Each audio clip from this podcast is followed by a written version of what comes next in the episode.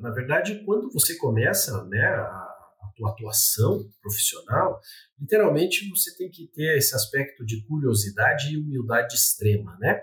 Então são, são duas coisas que são duas virtudes que são, são fundamentais para aquele, aquele profissional jovem, né?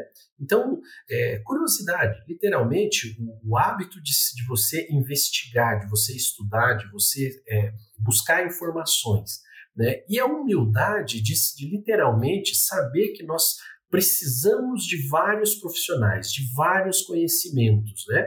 Então, é, oportunidades de conversar com a, com, né, com a equipe técnica, é, visitar a fábrica de ração, visitar o abatedouro, né, é, ter um relacionamento muito próximo com, fornecimento, com os fornecedores de genética, com os colegas que trazem, né, que são, né, enfim, representantes das empresas, porque toda essa interação ela vai te trazendo informação e conhecimento. Ela vai, ela vai construindo um profissional, porque o profissional, ele literalmente, ele tá, ele, né, na suinocultura, ela é muito ampla. Se nós formos pensar, poxa vida, né, suinocultura é algo muito amplo. E nós temos vários colegas trabalhando nas diferentes facetas.